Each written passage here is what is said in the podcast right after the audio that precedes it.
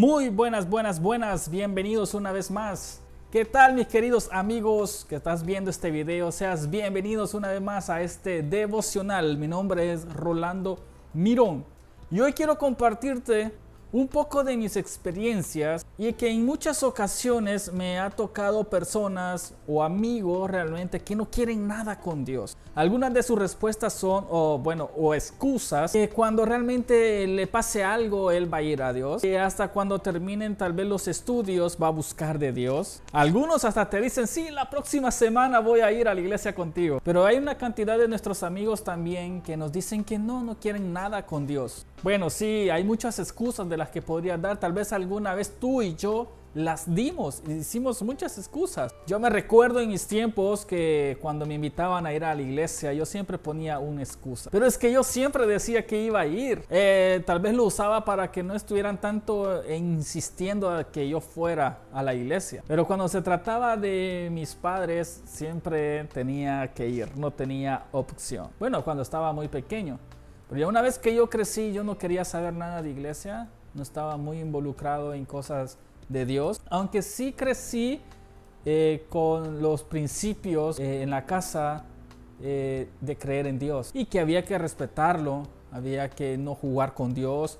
Y esas eran algunas de las de los miedos que a mí me, entraban. Y bueno, siempre se nos decía, no jugáramos con Dios, porque nos iba a castigar. Y si nos pasaba algo, siempre pensábamos de que Dios nos había castigado, porque eso es lo que nos nos decían. Y nada, por no portarte bien, esto fue lo que te pasó, Dios te castigó. Y muchas veces crecemos con estos miedos porque pensamos de que si nos venimos a la iglesia, algo malo nos va a pasar porque Dios se va a enojar y nos va a castigar. Bueno, y gracias a estas personas adultas, muy cristianas y todo, muchos de nosotros no decidimos conocer a Jesús por este miedo. Y créanme de que muchos de nosotros todavía seguimos creyendo eso, de que Dios te castiga y que con Dios no se juega. Y no me malentiendas, pero es que es cierto, con Dios no se juega, pero lo hemos usado como excusa para no recibir a Dios en nuestra vida. Y yo creo que ese texto o ese dicho está fuera de contexto. Porque déjamelo decirte de esta manera. Nos enfermamos cuando sentimos algo que, que nuestro cuerpo está muy mal. Las personas nos siempre nos van a sugerir que necesitamos ir a un médico, necesitas ir al hospital. Siempre nos van a recomendar de que si, si hay un cáncer, pensamos, o un tumor, alguna enfermedad que, que posiblemente pues sea, necesita ser tratada, necesitamos ir a un doctor, necesitamos ir a un médico. Y las personas es lo que nos dicen.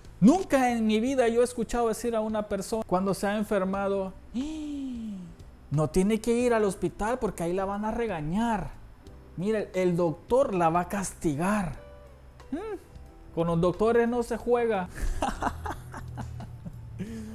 Oigan, en serio parece chiste, pero lo veo de esa manera. Y es de que cuando yo me siento mal del estómago o he sentido que algo va mal, lo primero que necesito ir a pasar consulta y saber qué es lo que tengo. Y nunca tengo el temor de ir a un doctor por lo que me va a decir. Bueno, hay unos tienen miedo de su diagnóstico del doctor, pero aparte de eso, yo creo que nosotros siempre tenemos que ir a un médico, al hospital, para saber qué es lo que tenemos. Y de la misma manera nosotros cuando estamos mal espiritualmente, la Biblia dice de que por cuanto todos pecaron, todos están destituidos de la gloria de Dios. Dice que no existe ni un uno que haga lo bueno y que todos somos pecadores. Así que a mí me hace una persona que necesito de Dios. Claro, y es que no porque yo no tome, no fume o sea obediente con mis padres, eso no significa de que no necesito de Dios. Porque podemos pensar de que estamos saludables espiritualmente, pero la Biblia dice que no hay ninguno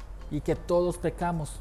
Entonces sí estoy en peligro y necesito de Dios. Y si alguna vez has dicho alguna de estas excusas, con Dios no se juega, ahorita no quiero ir a la iglesia, o tal vez la próxima semana, o que estás muy ocupado en escuela, o que tienes homework, o que te queda lejos la iglesia. Ok, ok, está bien, pero déjame decirte de que tu vida está en peligro y tú necesitas de Dios. Y Dios es el único que te puede dar la salvación. Dios es el único que te puede dar paz. Dios es el único que te puede hacer libre. Ya no sigas con esas excusas. Y es que a lo largo del tiempo que yo que yo voy a la iglesia, me he dado cuenta de que la iglesia es un hospital para gentes como tú y como yo, que alguien nos lastimó, que estuvimos en drogas, estuvimos en el alcoholismo, que siempre hacíamos cosas malas. O a lo contrario, hemos recibido muchos golpes, personas nos hayan tratado mal. Pero quiero decirte de que Dios vino a darnos vida. Jesús dice de que Él vino a lo que se veía